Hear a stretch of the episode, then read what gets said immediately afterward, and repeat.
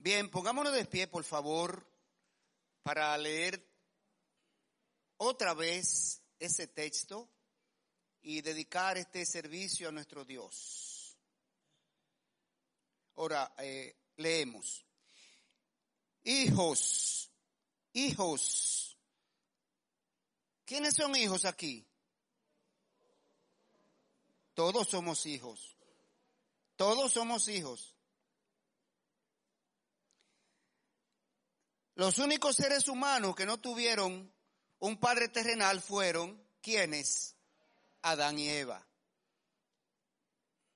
Hijos, obedeced en el Señor a vuestros padres, porque esto es justo. Honra a tu padre y a tu madre, que es el primer mandamiento con promesa, para que te vaya bien y seas de larga vida sobre la tierra. Oremos. Señor, te damos gracias, porque tu misericordia es tan grande para con nosotros. Señor, gracias por traernos hasta aquí. Estamos aquí reunidos en tu nombre, Señor, gozándonos en la comunión, gozándonos con los signos, gozándonos con las alabanzas. Y ahora vamos a ser bendecidos por tu palabra. Gracias, Padre, por la salvación en Cristo Jesús.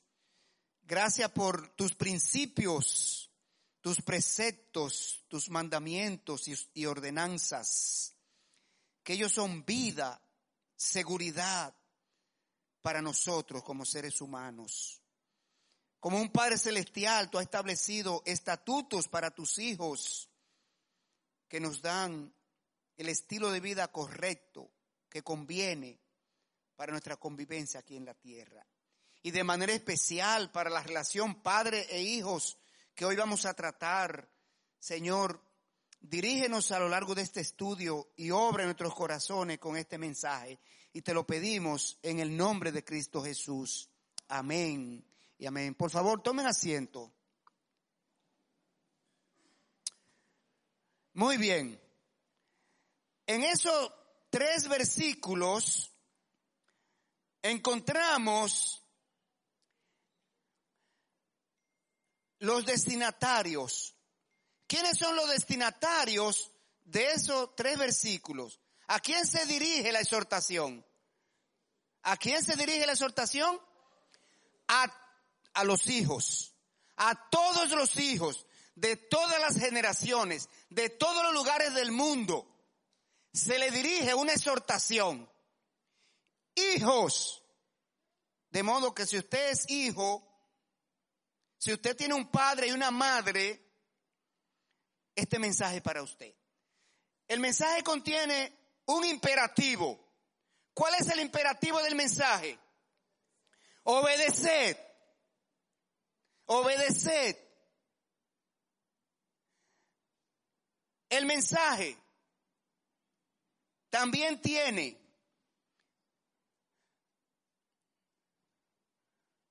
una condición, una posición. Obedeced en el Señor. Hijos, obedeced en el Señor. No es una obediencia cualquiera. Es una obediencia en el Señor. Porque el Señor lo manda. Porque el Señor le agrada. Porque el Señor es un padre también. El texto además contiene una razón. ¿Cuál es la razón que da el texto? Ustedes están conmigo en el texto. ¿Cuál es la razón que da el texto? Porque esto es justo. Es justo que los hijos honren a sus padres. Es justo.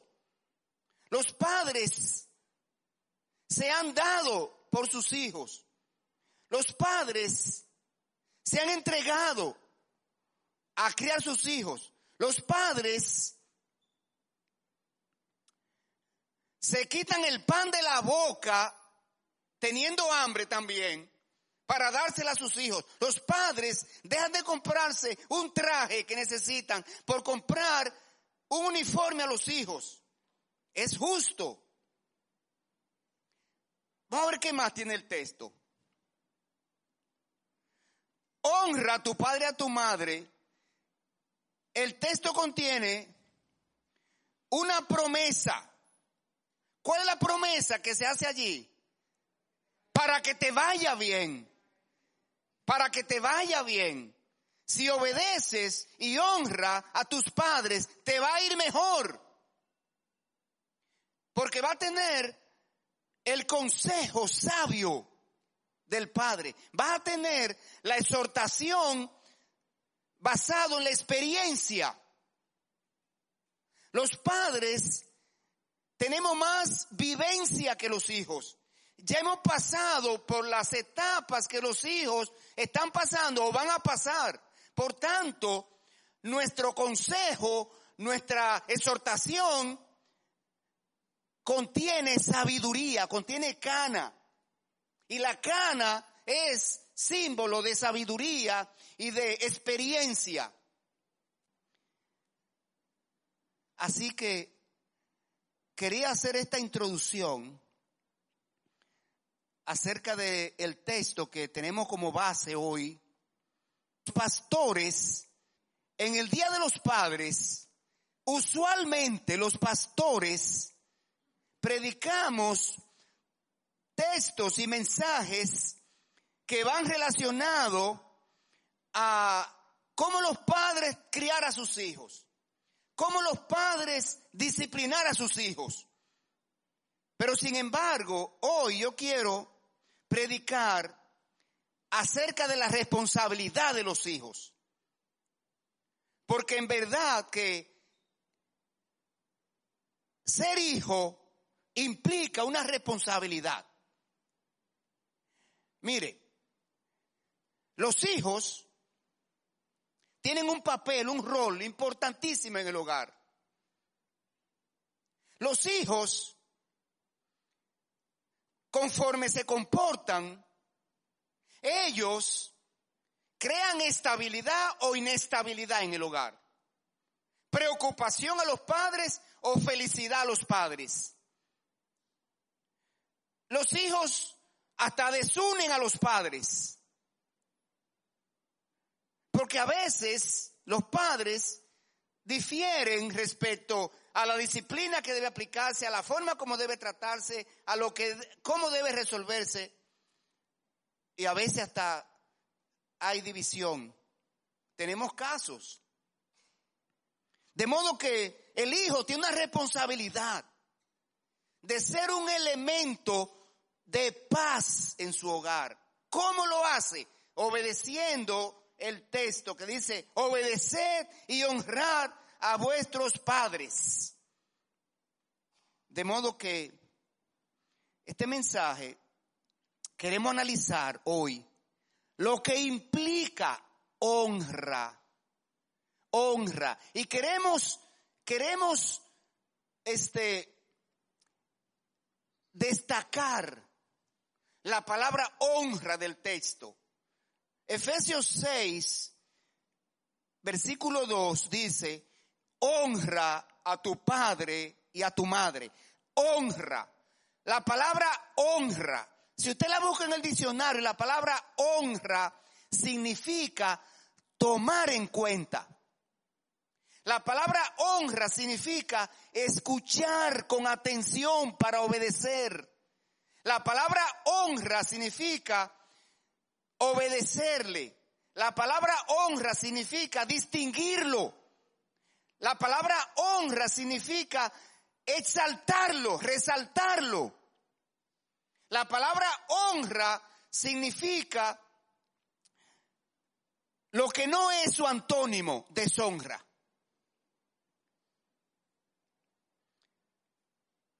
Eso significa la palabra honra. Y el texto dice al hijo, honra a tu padre y a tu madre. Tómalo en cuenta, escúchalo, evalúa sus palabras, su consejo, su exhortación, sus mandatos, respétalos, obedécelos. considéralos. Ahora, ¿cómo llevamos eso a la práctica? Porque es muy lindo saber y escucharlo de la palabra de Dios. Honra a tu padre y a tu madre. Sí. Pero en la Biblia hay un caso de un joven que nos va a enseñar hoy la manera práctica, cómo poner en práctica en la vida ese mandato de Dios. Cómo yo me apropio de ese mandato de Dios y lo pongo en práctica en mi vida para desarrollarlo con mi padre, con mi madre. De eso se trata este mensaje. Y vamos a utilizar, vamos a, desarrollar este mensaje basado en la vida de José. En la vida de José. Porque José nos va a dar una, una, una enseñanza hoy de cómo honrar a nuestros padres.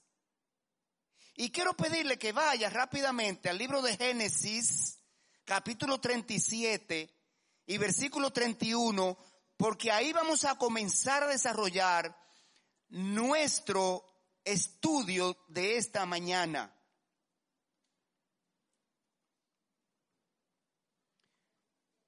Génesis capítulo 37 y versículo 31.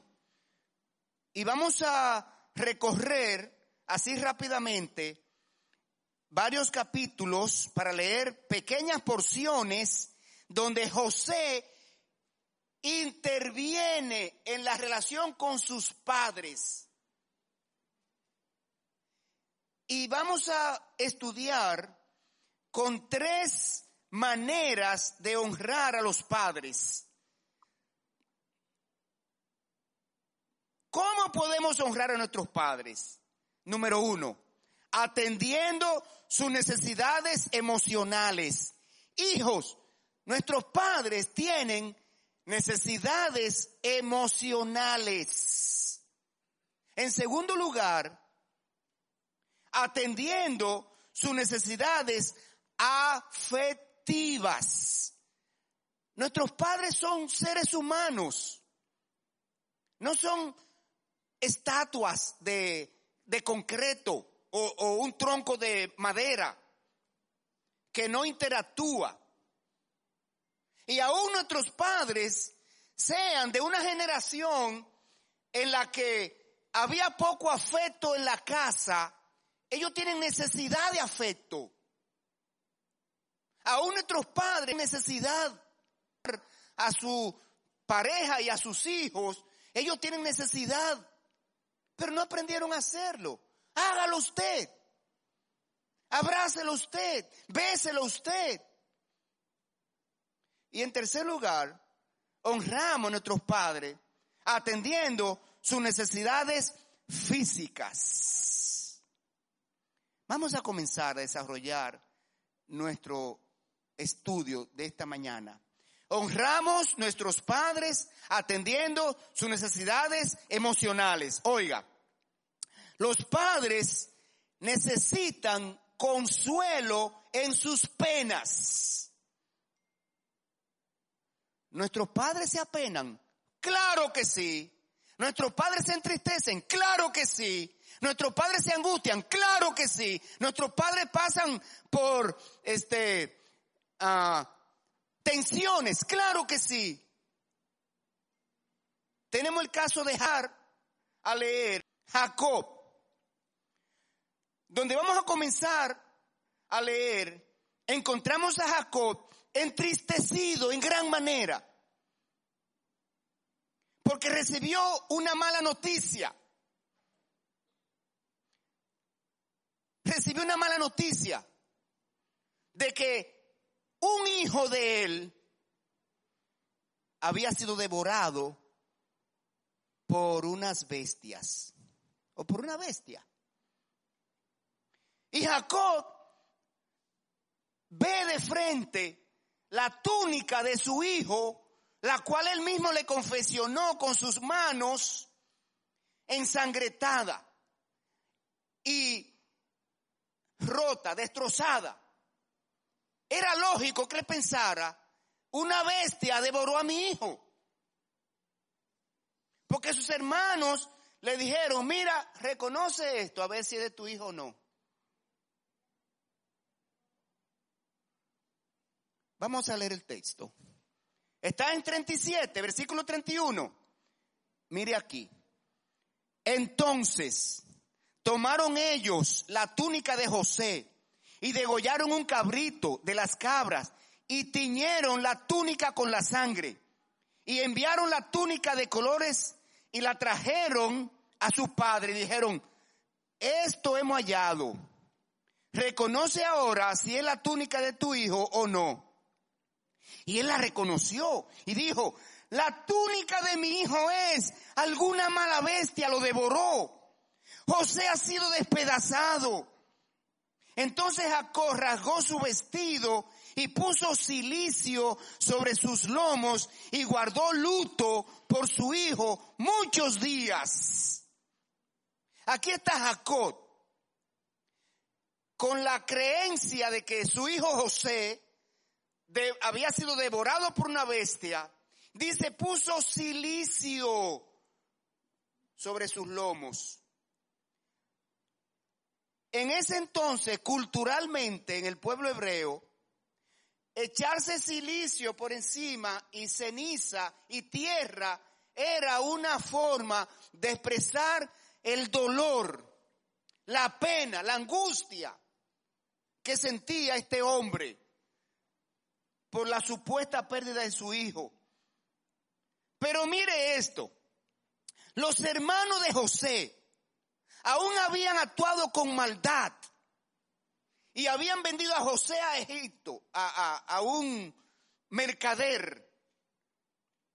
Y le hicieron creer a su padre que una bestia lo devoró. Aún después que haber hecho esa maldad, esa bellaquería, en su corazón se le, se le conmovió. Cuando vieron a su padre llorar, cuando vieron a su padre echarse silicio por encima, cuando vieron a su padre vestirse de luto, cuando vieron a su padre apenado, y entonces lo consolaron. Y nuestros padres necesitan consuelo en sus penas. Mire lo que hicieron ellos. Después de la maldad, después de la bellaquería, como dije, en el versículo 35 dice, y se levantaron todos sus hijos y todas sus hijas para consolarlo, para consolarlo. Mas él no quiso recibir consuelo y dijo, descenderé enlutado a mi hijo, descenderé enlutado a mi hijo hasta el Seol. Y lo lloró su padre. Hijos, nosotros como hijos hemos de aliviar el sufrimiento, la pena de nuestros padres, ofreciéndole consuelo en sus momentos de tristeza. Debemos animarlos sin minimizar la causa por las cuales están tristes. No es que le digamos, ay, pero papá, ya, eso no es para tanto. No, papá, eso, no te pongas así. No, papá, no llores por eso. No, papá, no. No minimicemos la causa de su pena. Pero sí animémoslos, consolémoslos, abracémoslos, estemos a su lado, sentémonos a su lado, echémosle el brazo. Eso es consolar a alguien en sus penas. Segunda manera, los padres necesitan apoyo en los factores de inseguridad. Mire, las personas, en la medida que envejecemos, vamos sintiendo más inseguridad que cuando estábamos niños y cuando estábamos jóvenes. ¿Por qué? Van declinando nuestras facultades físicas, van declinando nuestras facultades mentales, van, van eh, declinando nuestra capacidad laboral. Y sentimos inseguridades en muchos casos. Entonces, los hijos tienen que estar ahí, atentos, atentos allí. En este hogar, en el hogar de Jacob, y Jacob tiene doce hijos varones, señores, doce hijos varones. Y el anhelo de todo papá es tener por lo menos un varón. Y Jacob tenía hijas, dice el texto, hijas. La Biblia solamente menciona una. ¿Cómo se llamó la única hija que la Biblia menciona de Jacob? Dina. Dina se llamó ella. Pero el texto dice, se levantaron sus hijos y sus hijas. No sé si el texto se refiere a las esposas de los hijos como hijas, o si Jacob tuvo más hijas, hembra, no sabemos. Pero había llegado el tiempo de la escasez anunciada por José en Egipto de que habría una tremenda hambruna en toda la tierra. Cuando interpretó el sueño al faraón, llegó el momento. Y en el hogar de la familia de Jacob, quienes moraban en Canaán, no había provisión alimenticia.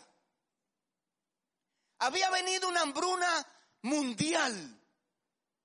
Fue el sueño de del faraón. Siete vacas gordas, siete años de abundancias, siete años, siete vacas flacas, que eran siete años de hambre, de escasez, ausencia de lluvia, ausencia de producción agrícola. Llegaron y en el hogar de Jacob y sus doce hijos, once porque José ya estaba en Egipto, y sus hijas, había necesidad de alimento. Sin embargo, los hijos adultos ya están muy tranquilos, muy tranquilos. Y Jacob se inquieta. Jacob se inquieta. Y el propio Jacob, ya un anciano, es quien tiene que recordar a sus hijos, oigan, no tenemos que comer. No hay nada aquí, vayan a la despensa, miren, está vacía. ¿Y por qué ustedes están tan tranquilos? Ustedes no han escuchado que en Egipto hay provisión. Y todo el mundo está yendo a Egipto a buscar granos. ¿Qué ustedes esperan que no han ido? Mire el versículo, el capítulo 42. Vaya avanzando conmigo en su Biblia. Pacot, artículo 1. Dice, viendo Jacob, capítulo 42, versículo 1. Estamos en Génesis, no se vaya de Génesis, quédese ahí porque vamos a seguir avanzando en los siguientes capítulos. 42, 1. Viendo Jacob que en Egipto había alimentos, dijo a sus hijos, ¿por qué os estáis mirando? ¿Por qué os estáis mirando? Estos nueve hijos y las hijas, ante la falta de escasez, ellos estaban como si nada estuviera pasando. ¿Por qué ustedes se están mirando? ¿Por qué ustedes no están actuando? Eso es lo que significa. ¿Por qué ustedes no están inquietos? ¿Por qué no están preocupados? ¿Por qué no están siendo diligentes? ¿Por qué yo soy que tengo que recordarle a ustedes que no hay alimento? Y en el versículo dice, he aquí, yo he oído que hay víveres en Egipto. Descended allá, vayan allá y comprad de allí para nosotros, para que podamos vivir y no muramos. Y descendieron los diez hermanos de José a comprar trigo en Egipto. Los hijos debemos estar atentos a las necesidades materiales de nuestros padres. Aún hayamos formado nuestro propio hogar, los hijos debemos estar atentos a las necesidades materiales de los padres y de ser necesario contribuir con los gastos de manutención de la casa paterna conforme a las posibilidades que tenemos.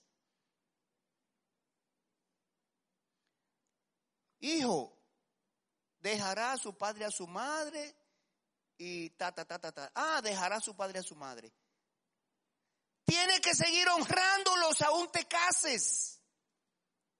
Tiene que seguir recordando que tiene dos padres de donde saliste, quienes te formaron, te criaron, te dieron el cuerpo que tienes, la educación que tienes. No es que los olvides, no es que te lo ignores para siempre. Sí, cásate y haz tu propio hogar.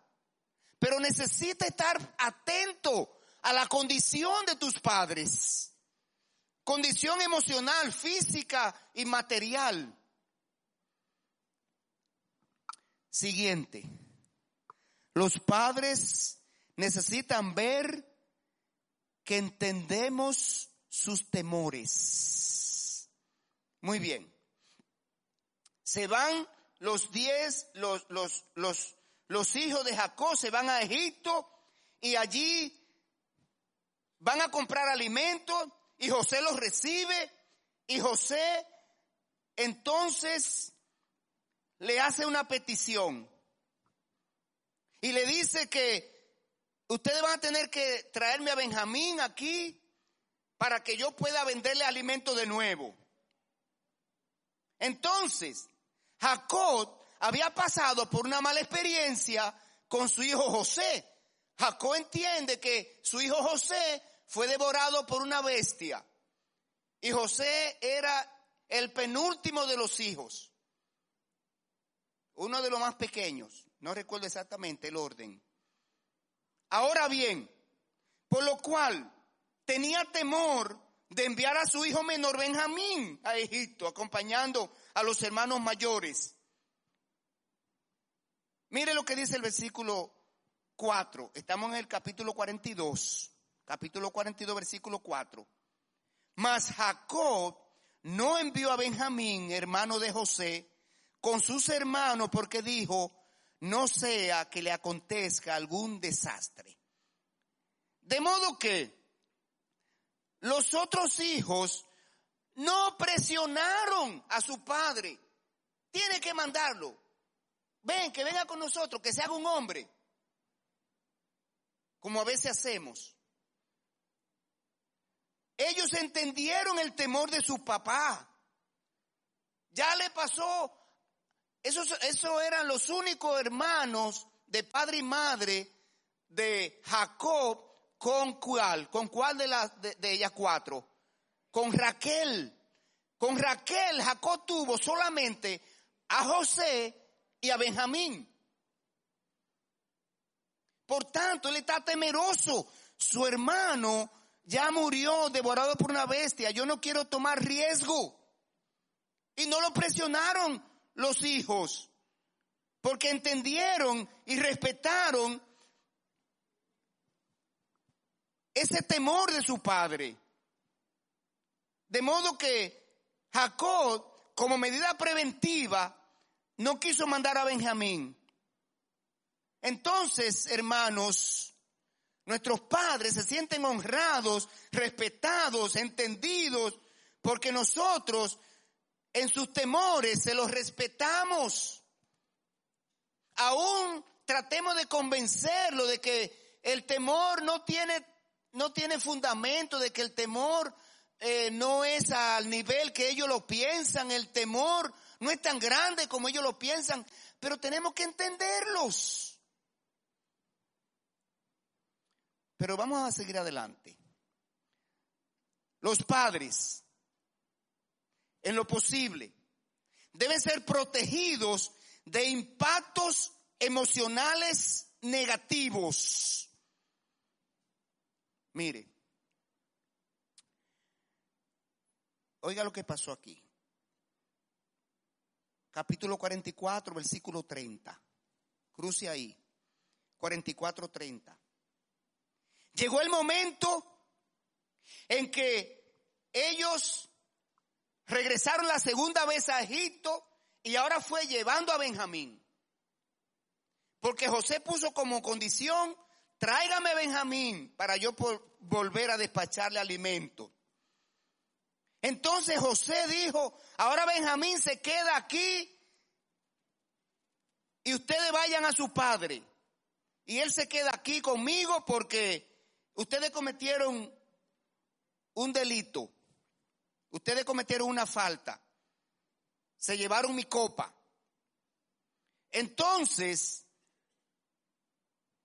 Benjamín estaba supuesto a quedarse con José en Egipto. Sin embargo, uno de sus hermanos, el mayor, el mayor de los hermanos, quiso proteger a su papá de ese impacto negativo, de esa noticia. Iba a ser un impacto emocional muy fuerte para él. Por tanto, el primogénito tomó una determinación de pedir que me quede yo en lugar de él. Vamos a leer el texto, versículo 30. Dice aquí, ahora pues, cuando vuelva yo a tu siervo, mi padre, si el joven no va conmigo, como su vida está ligada a la vida de él, sucederá que cuando no vea al joven morirá. Y tus siervos harán descender las canas de tu siervo, nuestro padre, con dolor al Seol. Como tu siervo salió por fiador del joven con mi padre, diciendo, si no te lo vuelvo a traer, entonces yo seré culpable ante mi padre para siempre. Te ruego por tanto que quede ahora tu siervo en lugar del joven por siervo de mi señor y que el joven vaya con sus hermanos. Porque ¿Cómo volveré yo a mi padre sin el joven? No podré, por no ver el mal que sobrevendrá a mi padre. Wow. Eso se llama pensar en proteger a tu padre, a tu madre, de un impacto emocional negativo por una mala noticia. Tiene que hacer todo lo posible porque no le llegue mala noticia por tu causa a tus padres. Los hijos hemos de entender que cuando llega una hora determinada y no estamos en casa, los padres comienzan a preocuparse. ¿Y dónde estará? ¿Y qué le habrá pasado? ¿Lo habrán tomado prisionero? ¿Habrá chocado? ¿Lo habrán atropellado? ¿Lo habrán herido? ¿Le habrá pasado tal cosa? Los hijos tenemos que entender que los padres no se acuestan, no se pueden dormir si nosotros no hemos regresado a la casa. ¿Y cómo un padre puede eh, conciliar el sueño si uno de sus hijos no ha regresado a casa? Es difícil. Es difícil. Entonces, hemos de pensar como hijos en la salud emocional de nuestros padres, no causándole disgusto ni sufrimiento y evitando ser causante de malas noticias. Vamos a seguir adelante, porque estamos mirando maneras de honrar a nuestros padres. Y nos quedan varias. Honramos a nuestros padres atendiendo sus necesidades de afecto. Mire lo que sucede ahora. Pase al capítulo 45, versículo 9. 45, 9. ¿Qué encontramos aquí? Que los padres necesitan información sobre sus hijos ausentes. José está en Egipto. Hace varios años que José fue vendido a una caravana de madianitas, mercaderes. José era un muchachón y fue vendido a Egipto y pasaron varios años y Jacob entiende que su hijo José murió. Entonces, cuando llegan sus hermanos a Egipto, que José los reconoce y le traen a Benjamín y comparte con sus hijos.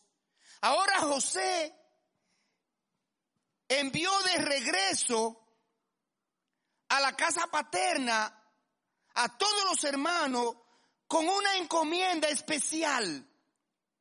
Háganle saber a mi padre Jacob que yo estoy vivo. Y haciéndole saber lo que había sucedido con él, con José, desde que salió de la casa paterna.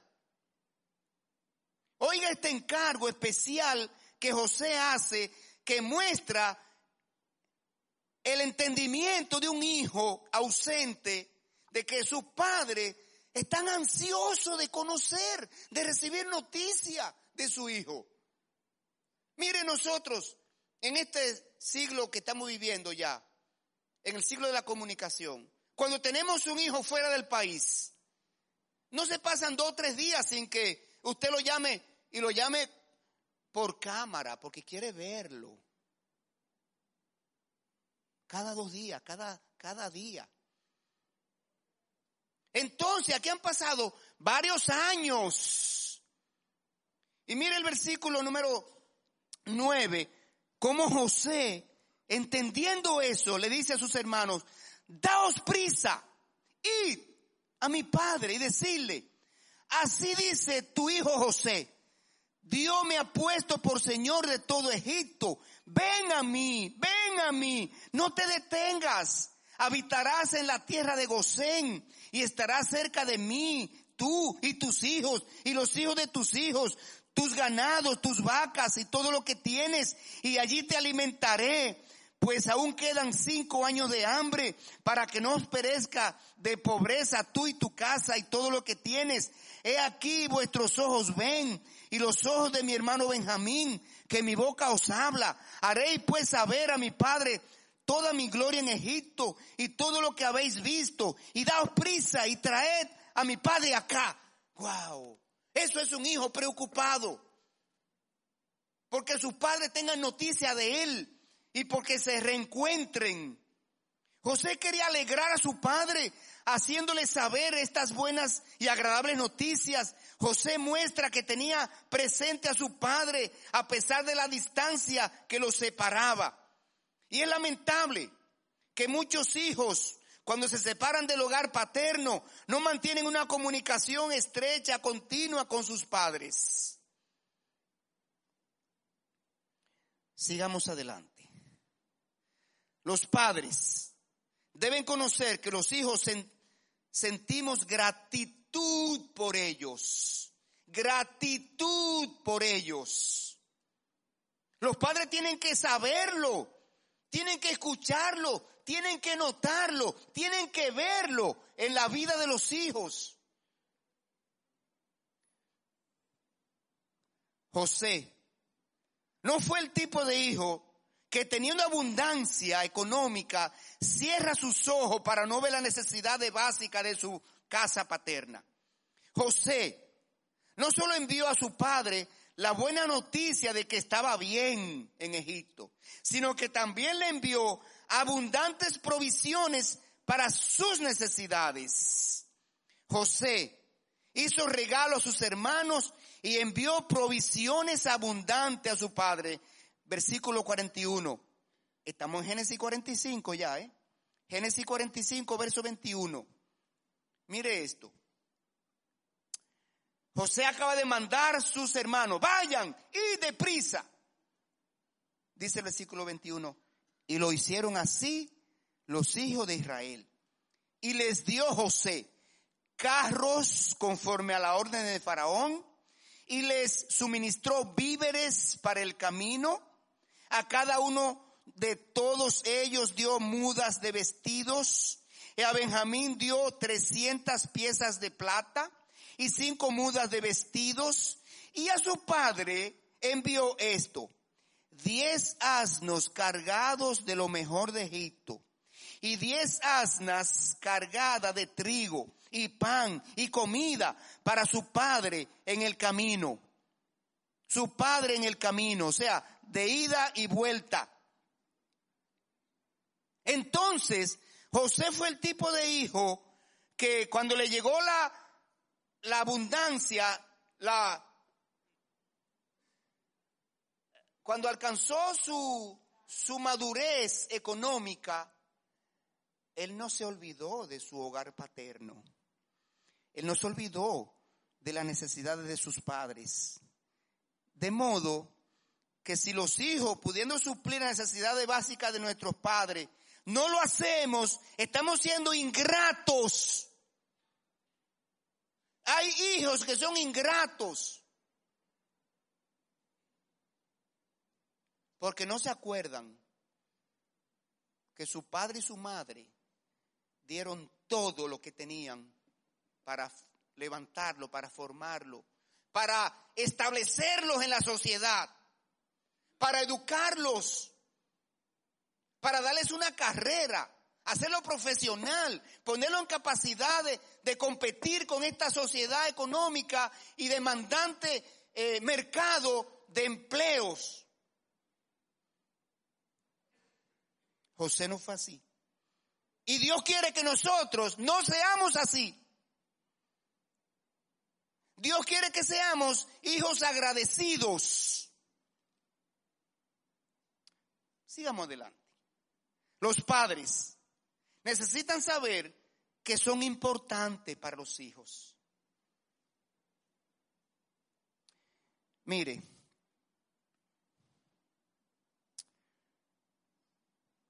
Jacob está deprimido. Perdió su hijo a quien él amaba mucho. Lo devoró una bestia. José está triste. Jacob está triste, perdón. Jacob dijo, descenderé enlutado a mi hijo al Seol. Yo no me voy a quitar el luto nunca. Eso, es lo que significa esa frase. No voy a olvidar a mi hijo nunca. Un padre, una madre no olvidan a su hijo que perdieron nunca.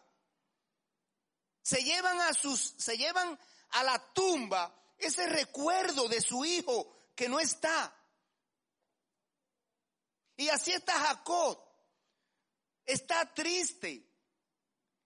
Sin embargo, José le hace entender papá, tú eres importante para mí. Mira qué tan importante eres tú para mí. Que en el versículo 47, cuando le dan toda esa noticia a Jacob, tu hijo vive, tu hijo es el gobernador de Egipto, tu hijo nos recibió, tu hijo te mandó todo esto, tu hijo te recuerda con cariño, tu hijo te recuerda con afecto, tu hijo quiere verte, tu hijo quiere abrazarte, tu hijo quiere estar cerca de ti. Mire lo que dice el texto, que Jacob se reanimó, se reanimó, cogió ánimo, revivió. Su autoestima subió en gran manera al ver la importancia que José le concedía, mandándole carros para que venga a Egipto. No le mandó a decir, tú coge tus mejores caballos y ven en ellos. Coge tu mejor asna y ven en ellos. Ni siquiera ahí te mando caballos buenos, gordos. No, le envió carros, carros. Señores, ¿ustedes lo que era un carro en esa época? Es lo que cuesta un Mercedes-Benz hoy día. Carros escasos. ¿Quiénes tenían carro? Eso mismo.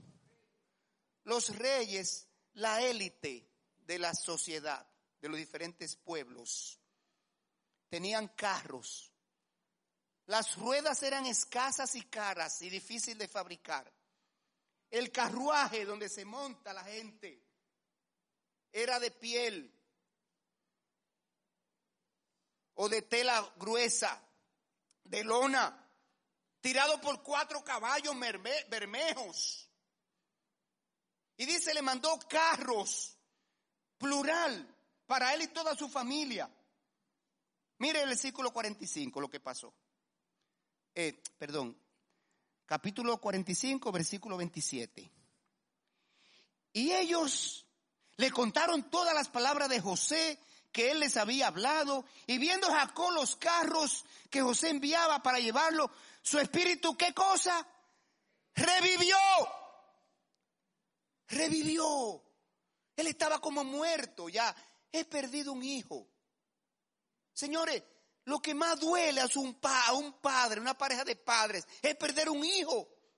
Los padres estamos preparados emocionalmente para morir, para partir primero que los hijos, porque nos es difícil ver un hijo morir.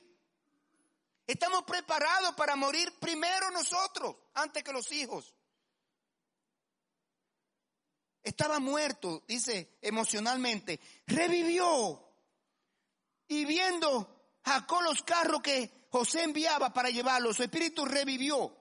Entonces dijo Israel, basta. Guau, ya me convencí.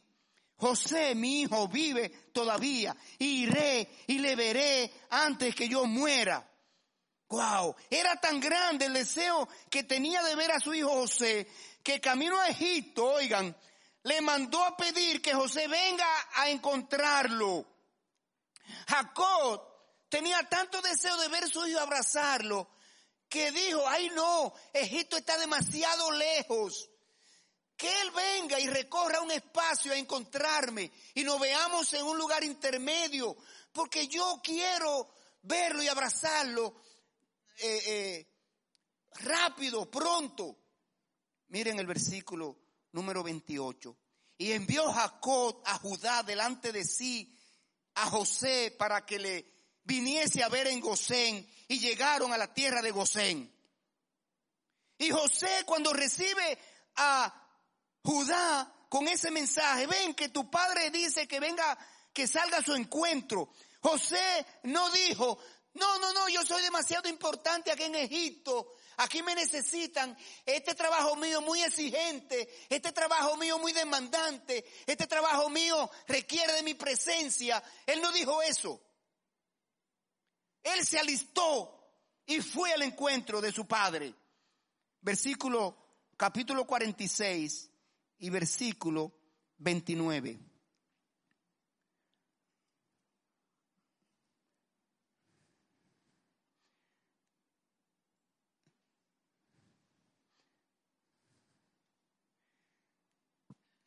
46, 29. Y José unció su carro y vino a recibir a Israel su padre en Gosén. Y se manifestó a él. Se echó sobre su cuello y lloró sobre su cuello largamente. Entonces Israel dijo a José, muera yo ahora, ya que he visto tu rostro y sé que aún vives. Este fue un encuentro emotivo. Pero miren la ternura que hay que tener con el padre y con la madre. Dice que José cuando se encontró con su papá, se manifestó a él.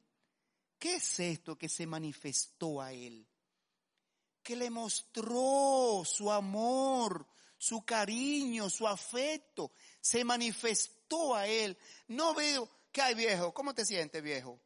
De aquí a, a cinco metros. Oh viejo, qué bueno verte. Y ya. Se manifestó a él. Le manifestó lo que había en su corazón. ¿Qué había en su corazón? Mire cómo lo manifestó. Dice que José se echó sobre su cuello y lloró sobre su cuello largamente. No fue una... Ya, dos toquecitos por la espalda. Lo abrazó y se echó largamente. Fue un abrazo largo, fue un abrazo amoroso, fue un abrazo afectivo. Dice, entonces Jacob sintió una satisfacción tan grande que dijo, ya no hay una satisfacción más grande que yo pueda recibir en vida que la que estoy recibiendo ahora. Ya Dios, yo puedo morir, ya. Lo más grande que me faltaba era ver a mi hijo vivo y ya lo vi. Miren la necesidad que tenía ese papá de ver a ese hijo. Mire la necesidad que, que tenía ese papá de sentir que él era importante para ese hijo. Vamos a seguir adelante. No nos vaya a coger la hora. Honramos nuestros padres atendiendo sus necesidades físicas también. Mire aquí, ¿qué pasó? Capítulo 47 ahora, versículo 7. Capítulo 47, verso 7. Los padres necesitan ver que los hijos no se avergüenzan de ellos en su vejez. Usted no sabe cómo hay muchos casos de hijos. Mira, uno a otro se dice, mira, saca al viejo al sol, hoy te toca a ti. Llévalo para el patio que coja sol. Mira, Lleva al viejo para la habitación que viene visita. Mira, eh, llévate al viejo para algún sitio que vienen mis amigos para acá hoy. Se avergüenzan de sus padres. Y aún andan con sus padres, su padre chochando, su madre chochando. No se atreven a decirle a nadie, mira mi mamá, mira mi papá. Él está así, ella está así, ya envejecida, pero ella es un tronco de mujer. Ella, ella fue un roble, ella es un roble. Se avergüenzan. Callen al viejo. Callen a la vieja, que aquí hay gente. No, José no. José no. José mostró a su padre qué tan orgulloso estaba de él y lo presentó al faraón de Egipto. Señores, ¿saben quién era el faraón de Egipto? El rey de la tierra. El rey de la tierra. Egipto era la nación más poderosa del mundo, más rica del mundo. Egipto era la potencia de esa época. Y el rey de Egipto era tenido como un dios por todo el mundo. Y José, cuando llega su padre a Egipto, tuvo el coraje de llevarlo a la corte de Faraón. Con su viejo ahí, agarrado de, de la mano. Ven, papá, que te voy a presentar al Faraón. Mire, como dice el texto, 47.7. También José introdujo a Jacob, su padre, y lo presentó delante de Faraón, y Jacob bendijo a Faraón. Hijos, honramos a nuestros padres cuando les mostramos que estamos orgullosos de ellos en su vejez y no nos avergonzamos de que todos sepan que son nuestros padres. Siguiente, los padres necesitan que cuidemos de ellos en su vejez. Mire, José no solo trajo a Egipto a su padre y a sus hermanos, sino que los estableció en los mejores territorios de Egipto. Mire el versículo 11 de ese capítulo 47, 47, 11. Así José hizo habitar a su padre y a sus hermanos y les dio posesión en la tierra de Egipto, en lo mejor de la tierra. En lo mejor de la tierra. José entendió que su padre era digno de lo mejor del país. No le dio un rinconcito ahí cualquiera. No lo escondió en lo más apartado de la tierra de, de Egipto. Le dio lo mejor, lo mejor que él podía. José no se avergonzó de sus padres, de su familia.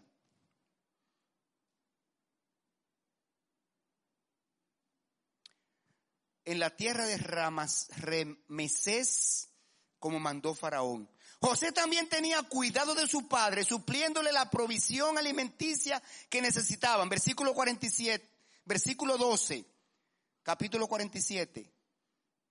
Capítulo 47, versículo 12. Y alimentaba a José, a su padre y a sus hermanos y a toda la casa de su padre con pan según el número de sus hijos. José es un ejemplo a los hijos que queremos honrar a nuestros padres y honramos a nuestros padres cuando les mostramos nuestro amor, nuestro cuidado, nuestra atención, supliéndole para sus necesidades. Pero hay otra cosa que José hizo. Los padres necesitan que le dediquemos tiempo en su vejez. Una de las cosas que los ancianos más temen, más tememos, ya yo soy un anciano, es la soledad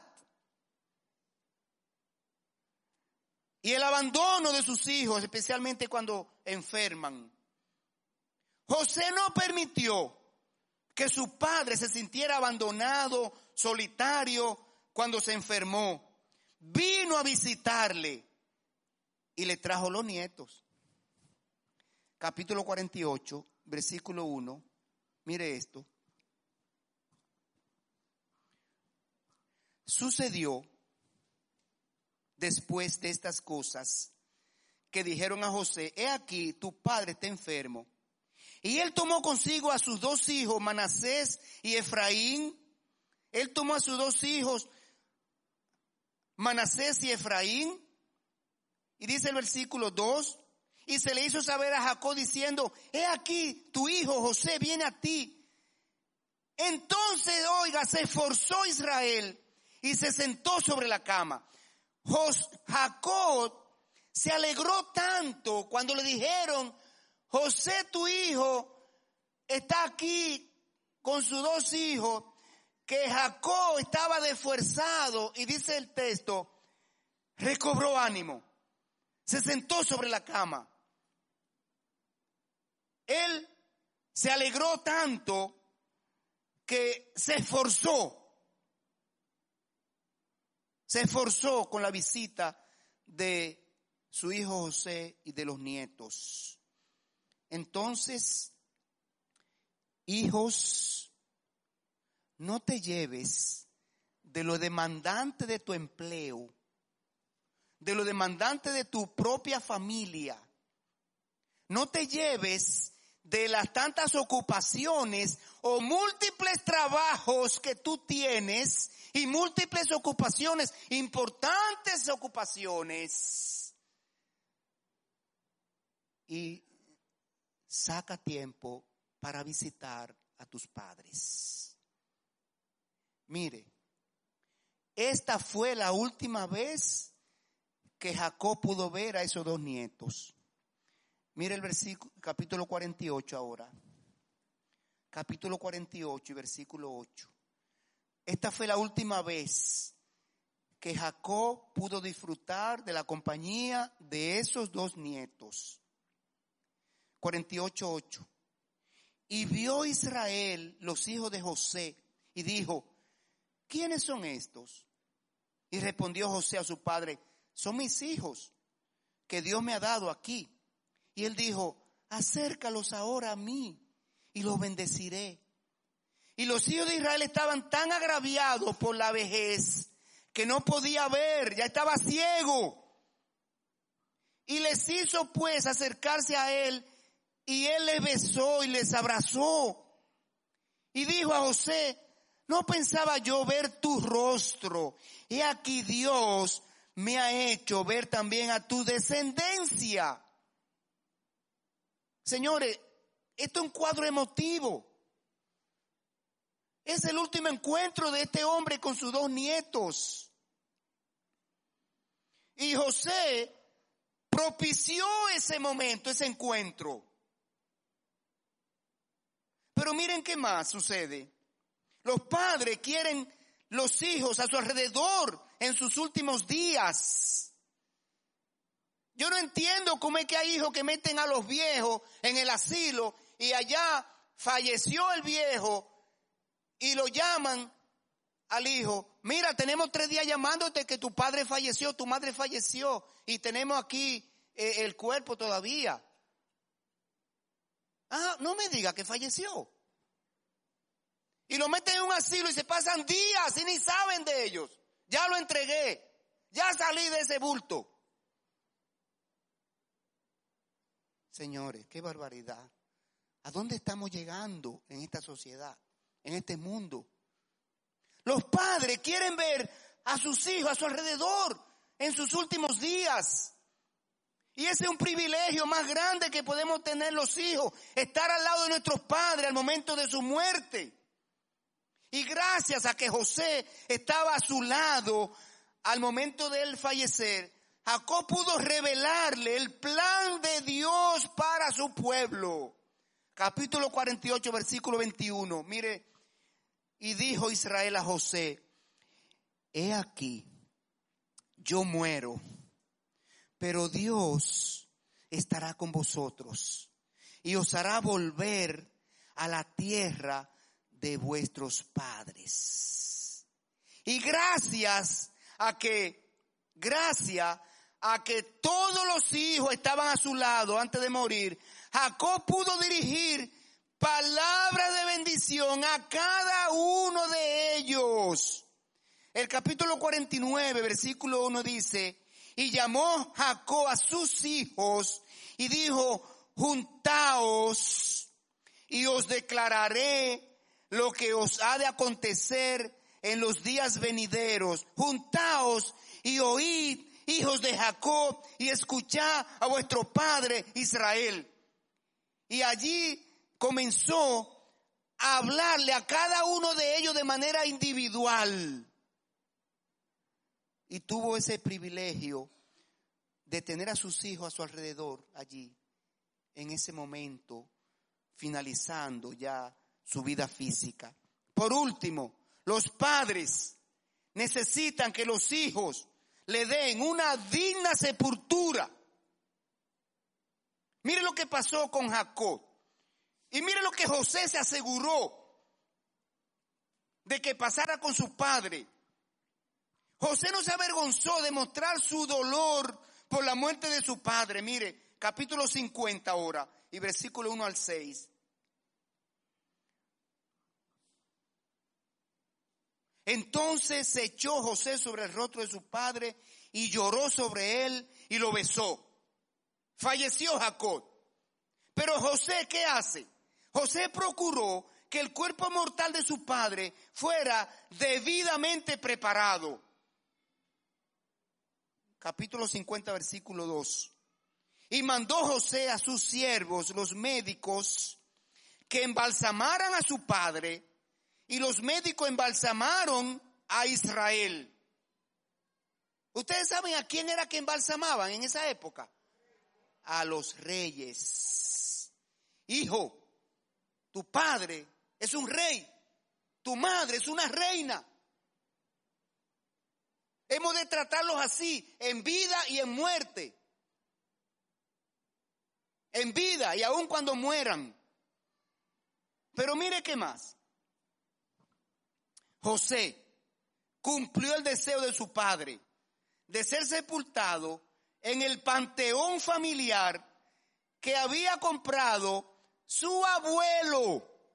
Desde esa época ya existían el panteón familiar ¿Sabe dónde estaba este panteón? En la tierra de Canaán. Y José está en Egipto. Y Faraón muere en Egipto. Sin embargo, José cumplió el sueño de su papá que le había pedido a sus hijos, cuando yo muera, no me entierren aquí en Egipto. Llévenme a la tierra de Canaán y pónganme allá con los restos de mi padre, de mi madre, de mi abuelo, de mi abuela, que están allá en el panteón familiar, que Abraham compró cuando falleció Sara. Y mire el capítulo 50, versículo 12. Hicieron pues sus hijos con él según les había mandado.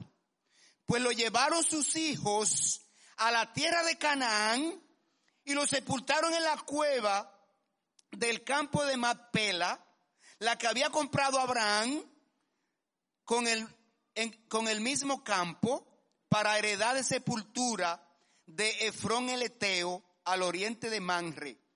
Y volvió José a Egipto, él y sus hermanos, y todos los que subieron con él a sepultar a su padre después que lo habían sepultado. Así que todos aquí somos hijos. Todos somos hijos. Si en verdad deseamos cumplir el mandato de Efesios 1.3, ese mandato que Dios nos da de honrar a los padres, entonces imitemos el ejemplo de la manera como José honró a su padre Jacob. La honra a los padres es más que palabras y promesas. Dijo el Señor Jesucristo, amemos no de palabras, no de labios, sino de hechos.